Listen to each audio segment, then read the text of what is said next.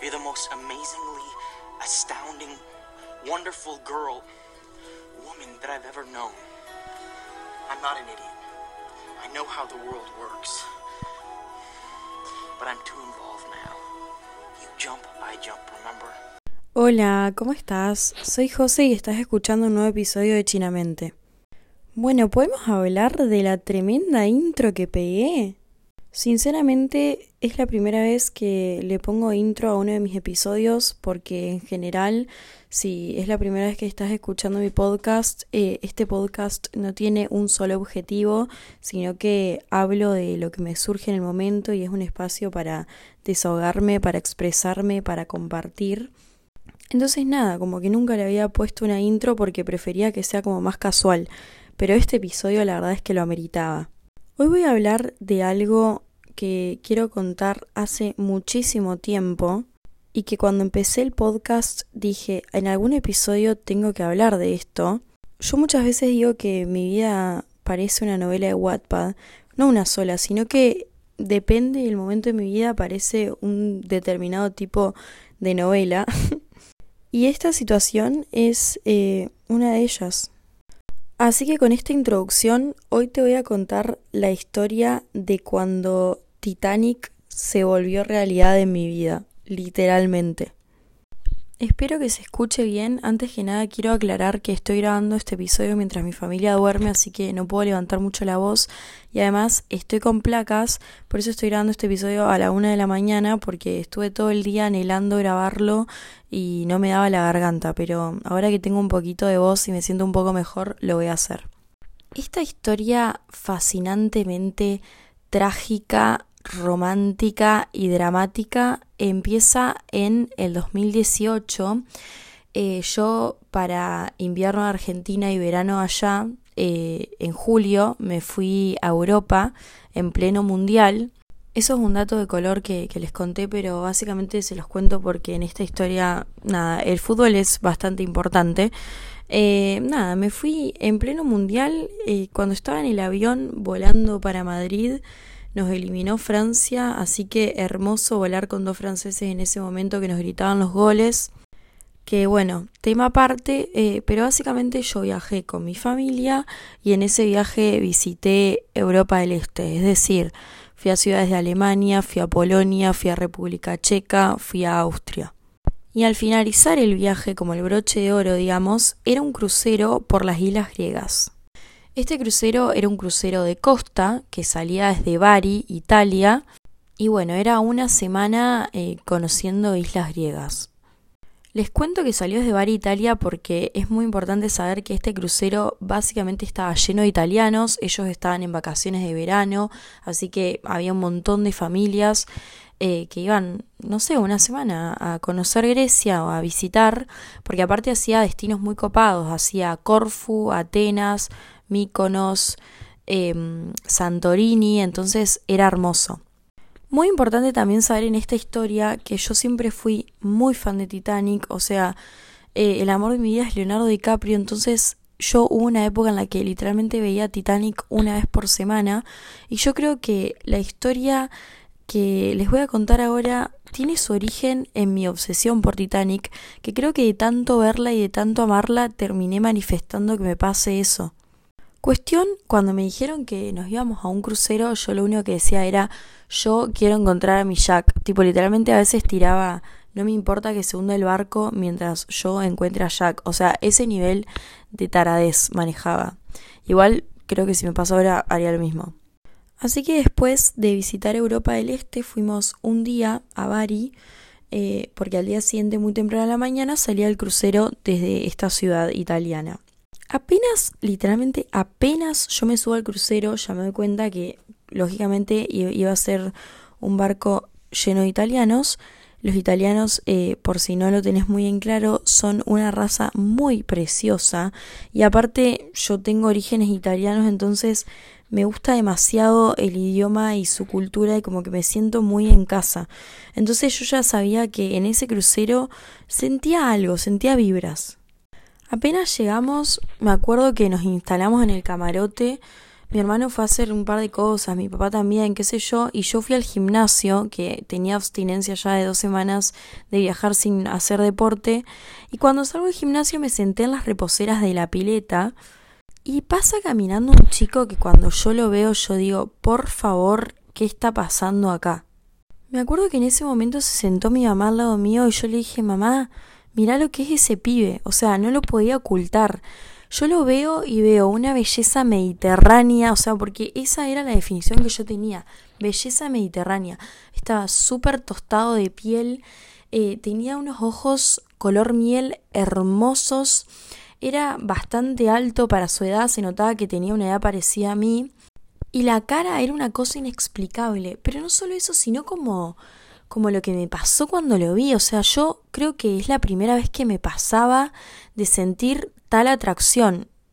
Un poco para seguir con las analogías de Titanic me hizo acordar a cuando Jack ve por primera vez a Rose que se asomaba a cubiertas de primera y él estaba en tercera clase y la ve y se queda omnubilado.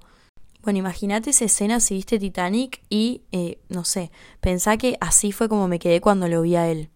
Mi mamá al toque me dice, bueno, anda a hablarle. Y yo le dije, no, estás loca, que qué sé yo. Y él estaba con, sus dos padres, por lo que pude ver. Todas las primeras noches en los cruceros hacen lo que se llama la Noche del Capitán, que es una fiesta básicamente que hacen en cubierta donde el capitán se presenta, pasan buenos temas, todo el mundo está buena onda y es cuando zarpa el barco. Yo esa fiesta fui con mi familia, lógicamente, y lo vi a él. Lo vi a él y no sé, sentí algo que yo, o sea, no lo podía explicar. Hasta el día de hoy no, no puedo poner en palabras lo que sentí cuando lo vi. Me pasé mirándolo toda la noche y no, no hice nada, no me acerqué a hablarle ni nada, pero lo único que yo pensé es, yo no me puedo bajar del barco sin aunque sea pedirle, no sé, un número de contacto, no, no me interesaba, pero sentía algo demasiado inexplicable y demasiado fuerte. Esa noche navegamos y al día siguiente anclamos en Corfu, que es una isla griega, eh, y ahí eh, nos bajábamos del barco y nos íbamos como si habías contratado excursiones, te ibas a distintos eh, colectivos que estaban preparados con los distintos idiomas y los distintos guías que hablaban el idioma que, habías contratado a la excursión. Eh, me lo crucé en esa excursión, pero bueno, yo me fui a la excursión en español y él se fue a la excursión en italiano. Ahí es como que me di cuenta que era italiano, pero de todas formas me parecía re obvio que iba a serlo, porque más que españoles e italianos no, no había en ese barco, y él tenía cara de italiano, o sea, era literalmente eso. Bueno, me lo cruzó un par de veces, nos miramos mucho, o sea, yo lo miraba mucho y mi mamá, me, tipo, lo notó, me dijo, te está re mirando. Pero yo decía, no, capaz que estoy flasheando, qué sé yo, no le di bola. Después pasaron los días eh, en los que visitamos ciudades, y yo no lo vi, o sea, no, no me lo había cruzado nunca. Es como que pensaba, tipo, ¿dónde estará? Pero también en el fondo me lo había olvidado porque había, había habido varias fiestas, tipo todas las noches había una fiesta distinta encubierta y en ninguna fiesta me lo había cruzado. Entonces medio que dije, bueno, ya fue. Una noche, cuando llegamos, ya habíamos llegado a Míconos, que Míconos es una de las capitales de la fiesta en Europa y en el mundo, armaron tremenda fiesta encubierta eh, una noche con DJ a todo culo, que estaba buenísima.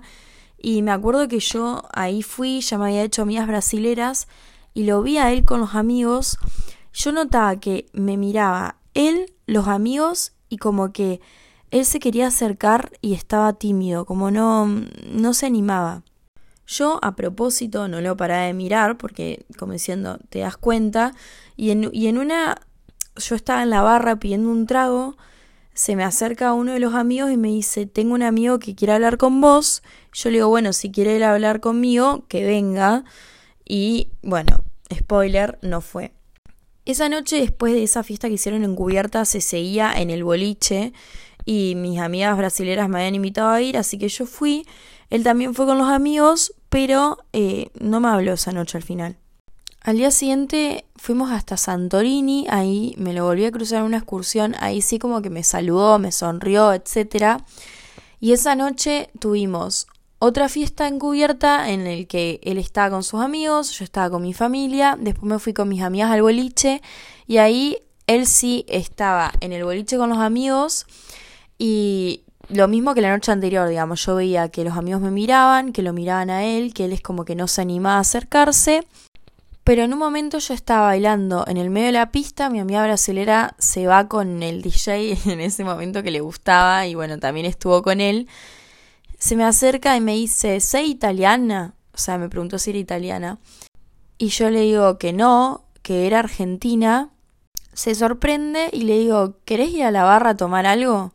Y bueno, a partir de ahí fue una sucesión de acontecimientos mágicos, inexplicables, hermosos, eh, dolorosos también y trágicos, pero son sensaciones y sentimientos que hoy, cuatro años después, todavía los recuerdo. Fuimos hasta la barra, yo tenía una tarjeta en la que podía pedir cualquier trago, entonces como yo le digo, no, deja, no, no pagues, porque yo los tenía, digamos, incluidos. Eh, los barman me habían hecho un problema bárbaro, siempre me hacían lo mismo y yo le dije la frase porque me puse a hablar en inglés, en ese momento mi italiano estaba bastante feo, le dije I hate barmans. Te debe chupar un huevo esta frase, pero te la cuento porque es como importante en nuestra historia, tipo siempre nos acordamos de esa frase. Porque, medio que te hago un spoiler de la historia, él hasta el día de hoy me dice que con esa frase, la forma en la que la pronuncié, la forma en la que lo miré y la forma en la que me enojé con los barmans, fue como, no sé, es como que con eso pisó el palito, él me dice. Que me vio hablando así y dijo, a esta piba la amo. O sea, parece un re flash lo que estoy diciendo, pero literal. Y más o menos me pasó algo parecido cuando yo lo vi caminando, cuando yo salía del gimnasio, que ni siquiera me había hablado, pero simplemente lo sentí. Después, eh, al final me terminaron dando el trago, nos quedamos hablando un ratito en la barra, pero no se escuchaba mucho, nos pusimos a bailar un rato y después le digo, ¿querés que vayamos a hablar afuera? Porque yo la verdad que no le escuchaba nada y él me quería hablar. Salimos eh, a cubierta, todo romántico, encima un viento había ayer en la madrugada, nos quedamos charlando eh, y bueno, no sé cómo pasó, sinceramente se dio y se me acerca, me acerco, empezamos a chapar y aparecen de atrás los amigos, tipo, como festejándole. Y él me acuerdo que les hizo una recara como que me hacen quedar como un pelotudo básicamente. Entonces eh, nos fuimos como para otro lado. Literalmente es como que es inexplicable lo que pasó porque una conversación trajo a la otra, nos dimos cuenta de que teníamos un montón de cosas en común, eh, pudimos sentir que esa atracción que sentimos ambos cuando nos miramos por primera vez se convirtió en algo más, o sea, yo lo tenía al lado y por más de que hacía tres horas que yo había eh, hablado por primera vez con él, yo ya sabía que él iba a ser importantísimo en mi vida. Nos recorrimos esa noche el crucero entero, terminamos en el gimnasio, tipo había unos silloncitos re lindos, terminamos sentados ahí, salimos a cubierta, vimos el amanecer, nos quedamos cuatro o cinco horas simplemente hablando y dándonos besos y sintiéndonos, no sé, de la manera más mágica que alguien se puede sentir con el amor. Es muy groso lo que estoy diciendo, pero yo desde el primer momento en que lo vi sentí atracción, pero apenas me puse a hablar con él, yo ya sabía que estaba enamorada. Al día siguiente estuvimos eh, en Atenas, cada uno se bajó con su familia, pero quedamos en vernos, subimos al Partenón juntos, eh, en TikTok mostré que él me sacó una foto divina, eh, estuvimos ahí viendo esa belleza inexplicable del mundo juntos sin poder explicar lo que nos pasaba, pero sabiendo que era majestuoso y que teníamos que disfrutarlo. Y después al día siguiente navegamos todo el día eh, y me acuerdo que esta no era la idea, pero me lo crucé en la pileta, él estaba con sus amigos, yo estaba con mi familia, me empezó a llamar, me hice vení y me dijo quiero pasar el resto del día con vos porque no sé cuándo va a ser la próxima vez que te vuelva a ver. Y yo le dije, dale, todo esto medio clandestino, digamos, ¿no? O sea, yo a mi vieja le había contado, pero a mi papá no, no le había dicho nada, a mi hermano tampoco. Así que nos fuimos a recorrer el barco, eh, pasábamos por los camarotes, eh, íbamos a tomar café a todos los bares que encontrábamos. Nos pasamos el día entero juntos, literalmente, eh, hasta que tipo a la tardecita subimos de vuelta a, cubierta, a la parte de la pileta él se encontró con los amigos, eh, hablamos entre todos, eh, comimos, yo, o sea, en ese momento, como ya dije, no hablaba mucho italiano, pero yo con él hablaba en inglés y él me traducía. Y esta es la parte graciosa, eh, tragicómica, que cuando estaba en la pileta cenando con él, porque me dice, bueno, yo voy a cenar y después de comer con los amigos cenamos los dos juntos, aparece mi papá y mi hermano y me ven chapando con, con él y se quedaron como, esta es mi cara cuando what the fuck. Yo me acuerdo que, nada, medio que hubo un problema familiar, pero eso es anécdota, tipo, terminó todo bien.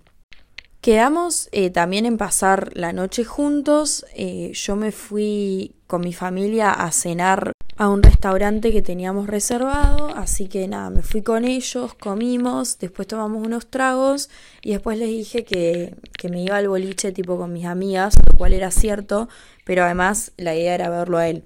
Estuve con mis amigas un rato, él estuvo con sus amigos otro rato y después viene y me dice no aguanto más porque lo único que puedo pensar es que no sé cuándo va a ser la próxima vez que te vuelva a ver porque al día siguiente a las 9 o 10 de la mañana ya llegaba el barco a Bari, tipo volvía a anclar ahí una semana después. Esa noche nos la íbamos a pasar navegando, así que me dice yo no quiero dormir, yo no quiero nada, solamente quiero estar con vos y yo la verdad que sentía lo mismo. Así que nos pasamos toda la noche juntos, hablamos, eh, me acuerdo que hablamos con mis amigas acá en Argentina, les hicimos videollamada, eh, charlamos de todo, hicimos planes a futuro, él estaba empecinado con que yo vaya a estudiar a Italia cuando termine el colegio, porque yo en ese momento todavía iba al colegio, yo como, bueno, me parece que es medio utópico, qué sé yo. Eh, y bueno, nos quedamos toda la noche juntos. me acuerdo que él tipo le dijo a los amigos, no, yo quiero quedarme con ella, era una desesperación que teníamos los dos. Em, vimos el amanecer juntos también, que saqué varias fotos, que también subí a TikTok.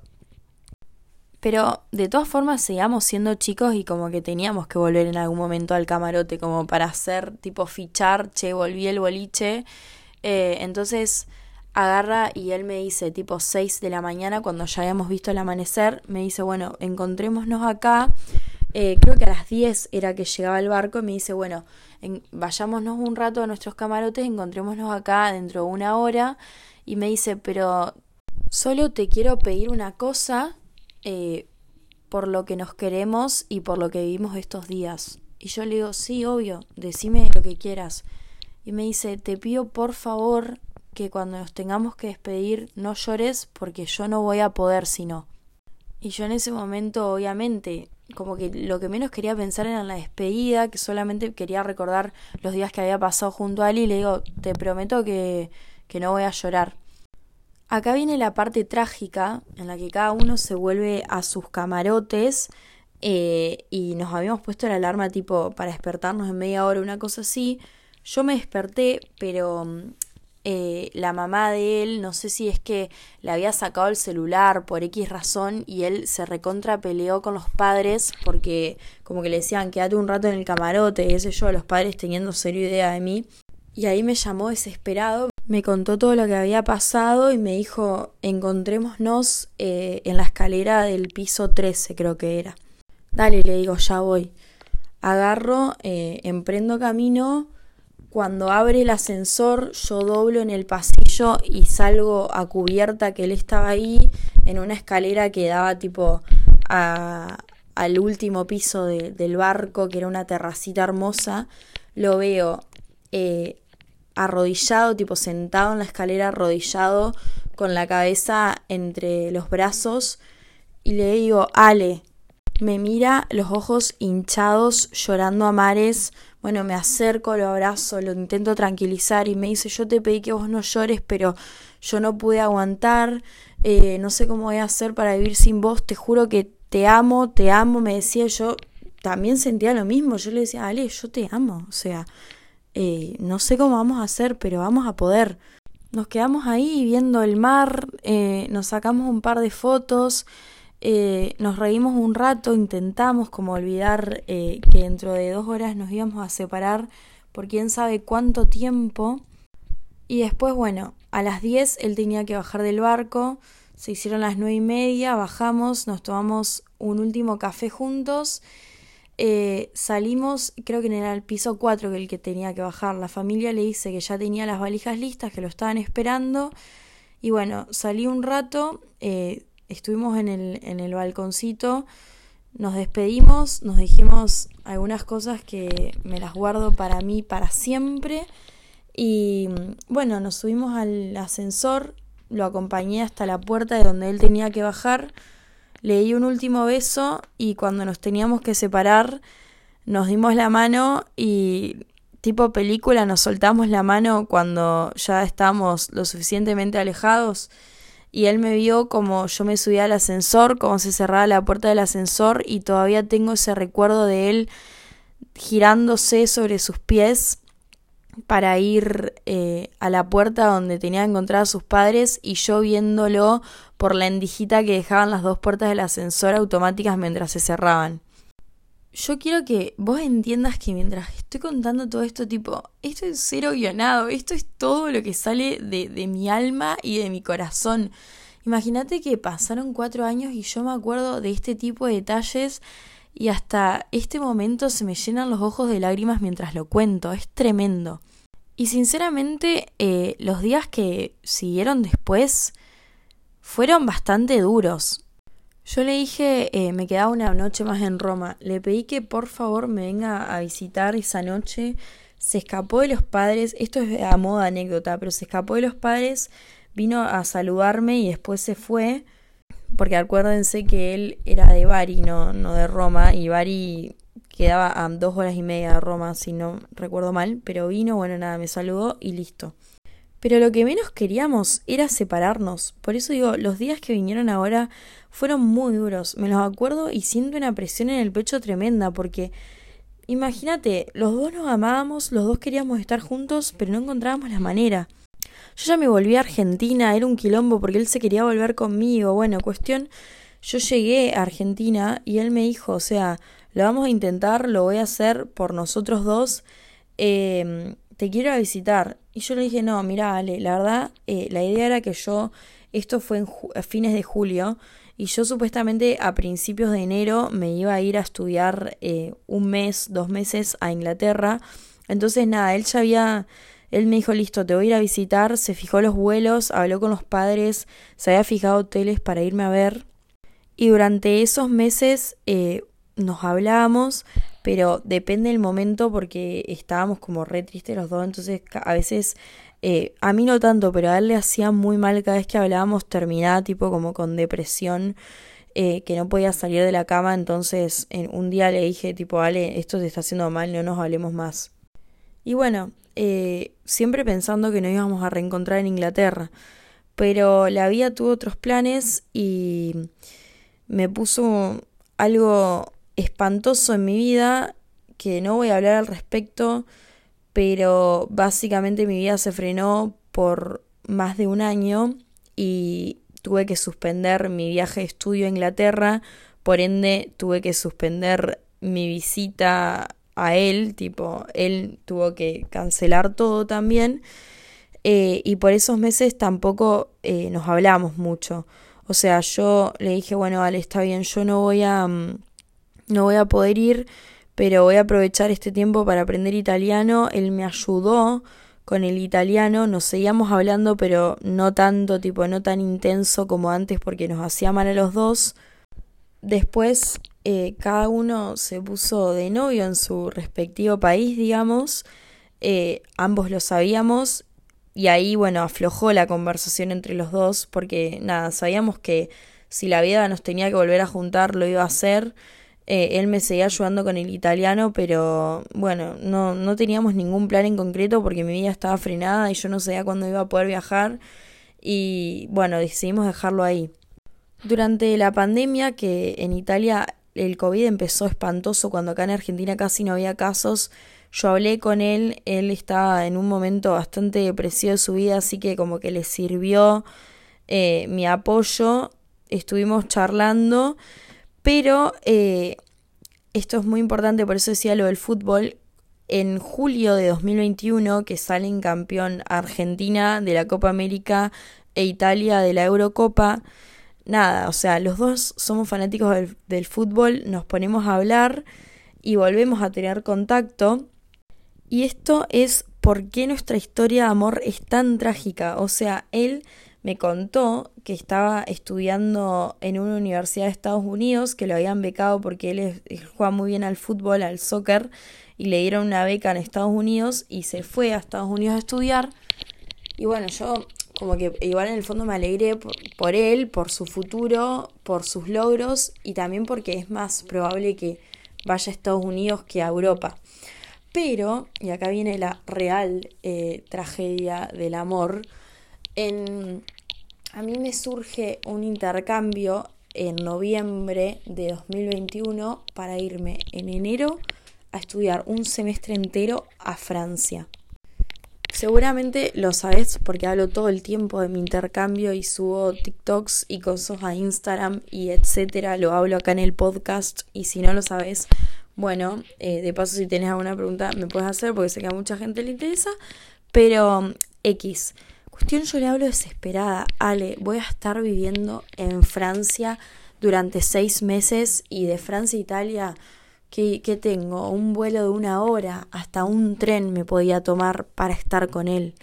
Y me dice, pero el semestre, ¿y cuántos, tipo, cuánto te vas a quedar? Y le digo, me quedo desde enero hasta eh, mayo. Y me dice, ¿qué día de mayo? A todo esto recuerden que él estudiando en Estados Unidos, de hecho sigue estudiando ahí. Y le digo, tengo vuelo para Argentina el 5 de mayo. Tipo, el 5 de mayo ya me volvía, de 2022. Y me dice, yo tengo vuelo a Italia el 10 de mayo de 2022. No, imagínate, ahí fue un escándalo, o sea, yo llorando, él llorando también, porque, o sea, como que ya se había pasado la locura de cuando nos conocimos, como que ya aceptamos que iba a ser un amor difícil, ya incluso los dos habíamos tenido parejas pero decíamos, no puede ser, o sea, que nos queremos reencontrar y la vida no quiere. Bueno, pasó el intercambio, medio que no nos hablamos porque cada uno tenía su vida. Eh, y en un momento me surge un viaje a Italia con una amiga para mayo. Y yo iba eh, a estar tipo, era después del 5 de mayo. Entonces yo decido atrasar mi vuelo e irme a Italia del 10 de mayo eh, al 20 de mayo.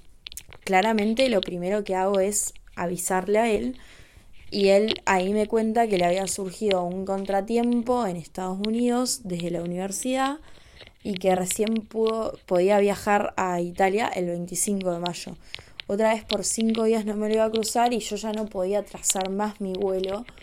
Eh, y le digo que no, que qué sé yo, nos ponemos remar los dos, pero decimos, bueno, si la vida durante todo este tiempo nos separó, por algo será, él me dijo, eh, te amé con toda mi alma, fuiste mi primer amor, fuiste la primera persona a la que amé. Te sigo amando y espero que la vida nos vuelva a reencontrar. Y bueno, yo medio frustrada, pero lo entendí. Obviamente todavía con esperanzas y sin darme por vencida. Y eh, bueno, yo dije que es una historia de amor muy dramática y muy trágica, pero parece que está queriendo tener un final feliz porque eh, todavía me digo que no puedo contar nada porque no es nada seguro, seguro, seguro y me lo estoy guardando para mí misma, pero hay una gran posibilidad eh, de que nada, el año que viene, tipo ahora dentro de tres o cuatro meses en realidad, es a fin de año, que nos podamos ver. Realmente a mi modo de ver es eh, una historia de amor Wattpad. A mí me gusta decir que yo tengo historia de amor Wattpad porque lo, creo así, porque no es una historia de amor normal. Eh, la forma en la que nos conocimos no es normal. En la otra punta del mundo, eh, la forma en la que nos enamoramos, nos vimos y ya sentimos amor y que pasan los años y seguimos igual de conectados. Y por más de que el sentimiento no es el mismo de los primeros días, sigue estando. Me parece una locura la forma en la que la vida nos separa porque yo tenía que ir a Inglaterra, no puedo ir. Voy eh, a Francia durante seis meses que podría haberlo visto la cantidad de veces que quería y él está en Estados Unidos. Bueno, parece que ahora eh, la vida nos quiere volver a juntar a fin de año, así que esperemos que sí. Pero bueno, es increíble porque por más de que durante meses no nos hablemos, nos seguimos amando, nos seguimos queriendo y seguimos apostando por nuestro amor. Y bueno, después de lo que nos pasó ahora, bueno, eh, seguimos en contacto, yo eh, sigo aprendiendo italiano, la verdad que mejoré un montón, él me está ayudando, eh, nos seguimos hablando y bueno, la verdad que no quiero decir que parece que a fin de año o los, dentro de los próximos meses tengo un final feliz, porque la idea es que sea una continuación de la historia, no que sea un final. la idea es em, nada, que siga, eh, que sea nuestra historia, apostar por nuestro amor. Pero bueno, eso es todo. Espero que te haya gustado mi historia de amor tan trágica, dramática, que yo estoy segura que la manifesté tanto ver Titanic. Eh, tengo otras historias de amor para contar que se parecen mucho a películas, así que estoy segura de que de ver películas yo manifiesto mis amores. Una vez lo dije en TikTok también. Eh, pero bueno, espero que te haya gustado. Eh, si llegaste hasta acá, gracias por escucharme. También si tenés alguna idea de algo que quisieras que hable, decime, dame un feedback también de este episodio que me encanta.